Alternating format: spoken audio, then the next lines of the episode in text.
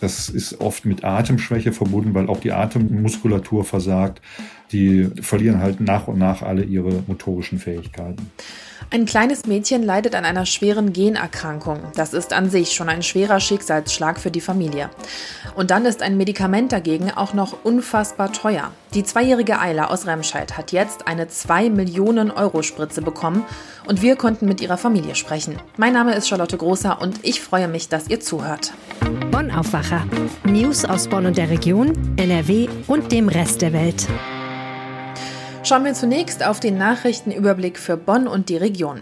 276 Mädchen und Jungen bekommen im kommenden Jahr keinen Platz an einer Bonner Gesamtschule. Zum wiederholten Mal übersteigt das Interesse von Kindern und Eltern die tatsächlichen Plätze an Gesamtschulen in Bonn. Da die Gesamtschulen bei der Aufnahme auf eine Leistungsmischung achten müssen, haben aktuell vor allem Kinder mit Real- oder Hauptschulempfehlungen das Nachsehen. Abgelehnt werden mussten auch wieder Kinder aus dem Umland. Die Gesamtschulleitungen in Bonn plädieren deshalb für eine sechste Gesamtschule. Ein Gymnasium könnte beispielsweise umgewandelt werden. Die Ratskoalition aus Grünen, SPD, Linken und Volt hat die Gründung einer sechsten Gesamtschule ohnehin im gemeinsamen Koalitionsvertrag festgeschrieben. Angestrebt wird die Gründung einer weiteren Gesamtschule gegebenenfalls in Kooperation mit dem Rhein-Sieg-Kreis. Dies könne laut Koalitionsvertrag mit einer Neugründung oder eben einer Umwandlung einer bestehenden Schule passieren. CDU und Bürgerbund Bonn sind gegen eine sechste Gesamtschule. Da viele Schüler aus angrenzenden Gemeinden aus dem Rhein-Sieg-Kreis kommen, müssten diese Gemeinden mehr in die Pflicht genommen werden, teilten beide Parteien mit. Für die 276 Jungen und Mädchen, die für das kommende Schuljahr nun abgelehnt wurden, kommt diese Diskussion zu spät. Sie müssen sich für eine andere Schulform entscheiden. Aus einer Arztpraxis in Königswinter haben bislang unbekannte Täter 300 Impfausweise sowie einen Praxisstempel gestohlen. Laut ersten Ermittlungen der Bonner Polizei könnte der Diebstahl im Zusammenhang mit möglichen Impfpassfälschungen stehen. Seitdem die gelben Ausweise ihrem Inhaber mit Impfungsnachweis Freiheiten ermöglichen, hat sich ein illegaler Handel im Internet oder bei verschlüsselten Messenger-Diensten entwickelt. Um die Fälschungen allerdings glaubhaft zu machen, brauchen die Täter auch Impfstoffaufkleber. Diese wurden aus der Praxis jedoch nicht gestohlen. Seit Mitte April erhalten die Praxen für die Impfstoffe von AstraZeneca und BioNTech Pfizer fertige Klebeetiketten zur Dokumentation der Covid-19-Impfung im Impfpass bzw. in der Impfbescheinigung. Die Etiketten sind mit allen notwendigen Informationen wie der Chargennummer bedruckt und können ohne zusätzlichen Aufwand in den Impfausweis oder die Ersatzbescheinigung eingeklebt werden. Es ist der erste Fall von Impfpassdiebstahl aus Arztpraxen im Zuständigkeitsbereich der Bonner Polizei. Der Kulturgarten in Bonn verschiebt sich wegen der langsam sinkenden Inzidenz in Bonn um 14 Tage. Das haben die Veranstalter beschlossen und verlegen den Start des Sommer Open Airs auf Mittwoch, den 30. Juni. Damit werden nun auch die Deutschlandspiele der Fußball-EM nicht auf der Fläche am Römerbad gezeigt. Das Public Viewing fällt aus. Sollte Deutschland allerdings weiterkommen, sollen die Partien im Juli übertragen werden, kündigten die Veranstalter an. Für die anderen Shows und Auftritte, die bereits im Juni stattfinden sollten, gibt es Ersatztermine. So treten Mia Julia, die Giant Rooks, Paul Panzer und Felix Jähn erst im Juli oder August auf. Das Bonner Ratsbündnis will kostenpflichtige Parkplätze im öffentlichen Straßenraum flächendeckend ausweiten.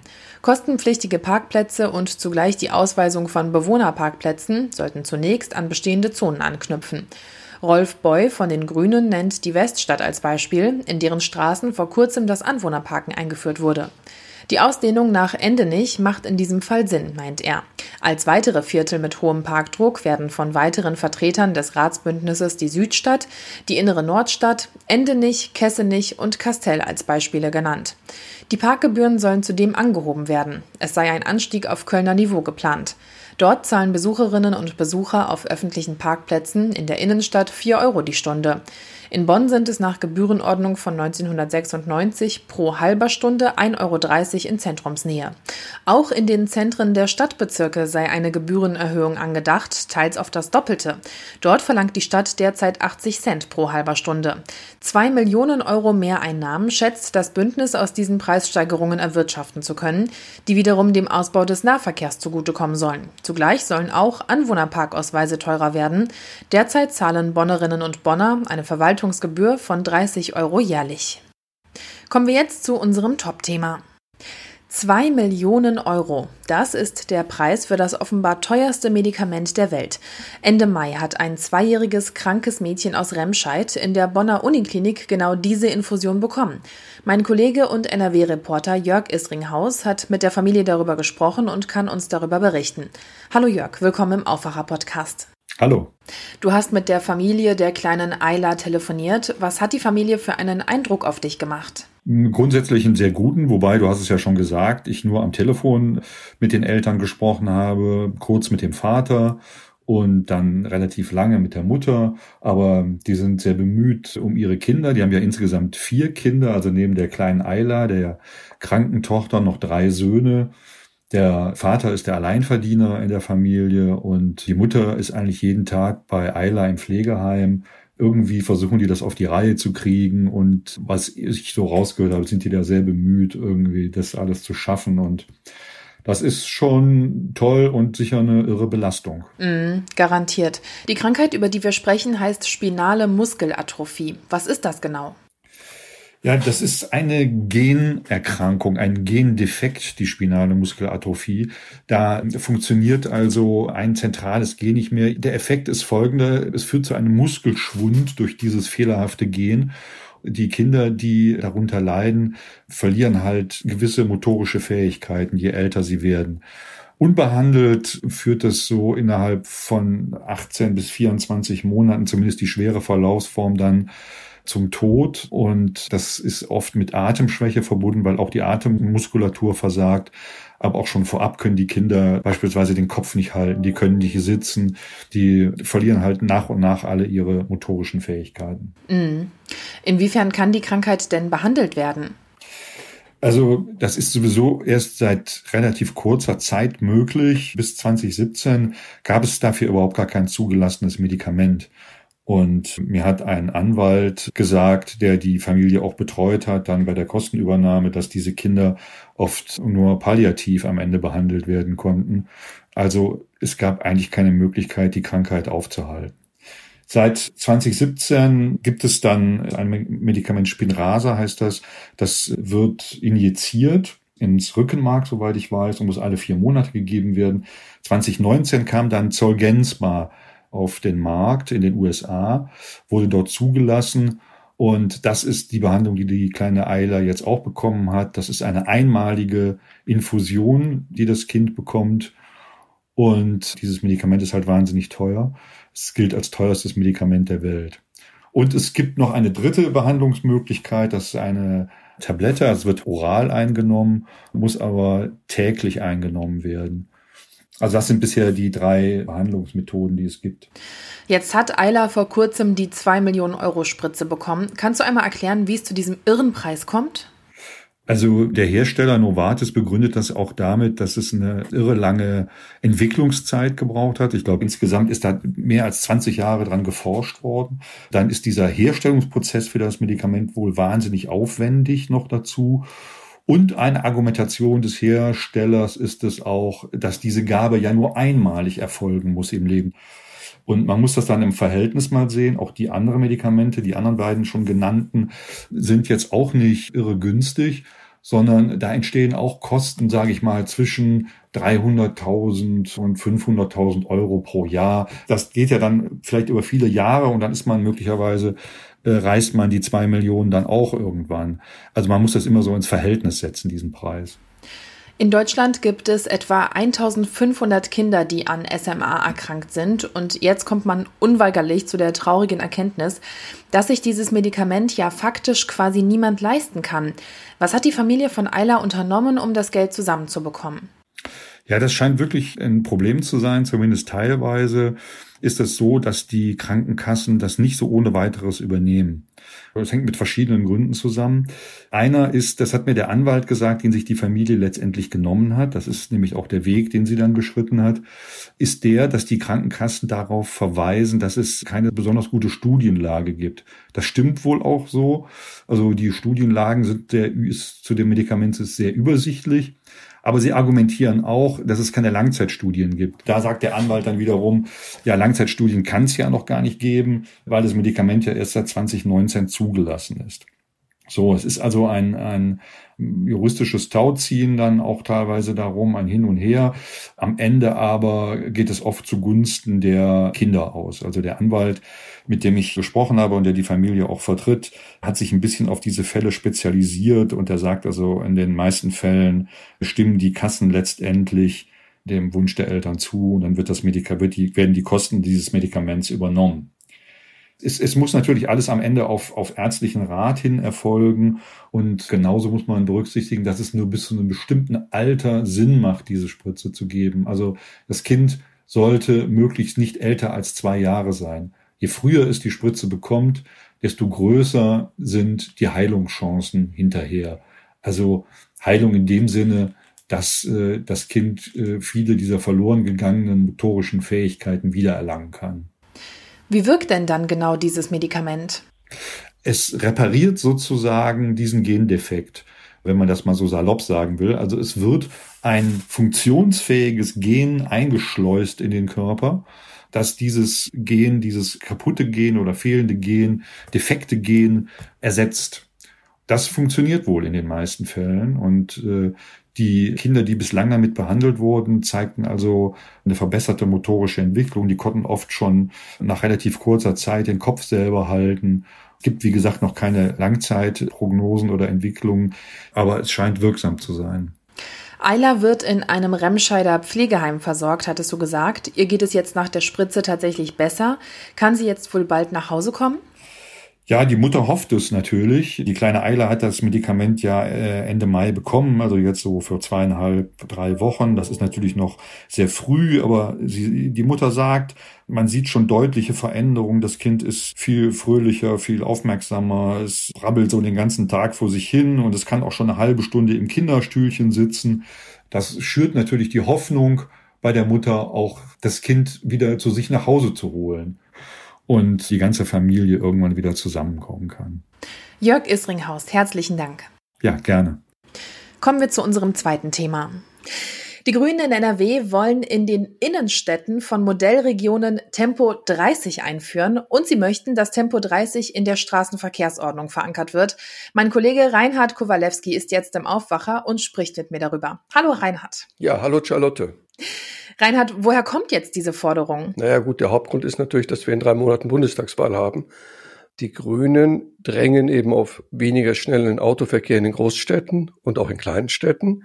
Und da ist das an sich ein konsequenter Schritt. Man muss allerdings sagen, viele Städte gehen schon in eine solche Richtung.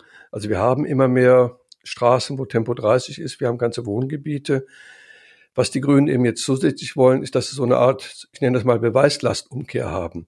Bisher steht an sich fest, Tempo 50, das ist die Regelgeschwindigkeit in Städten und die Stadt muss das irgendwie begründen, wenn sie langsamer macht.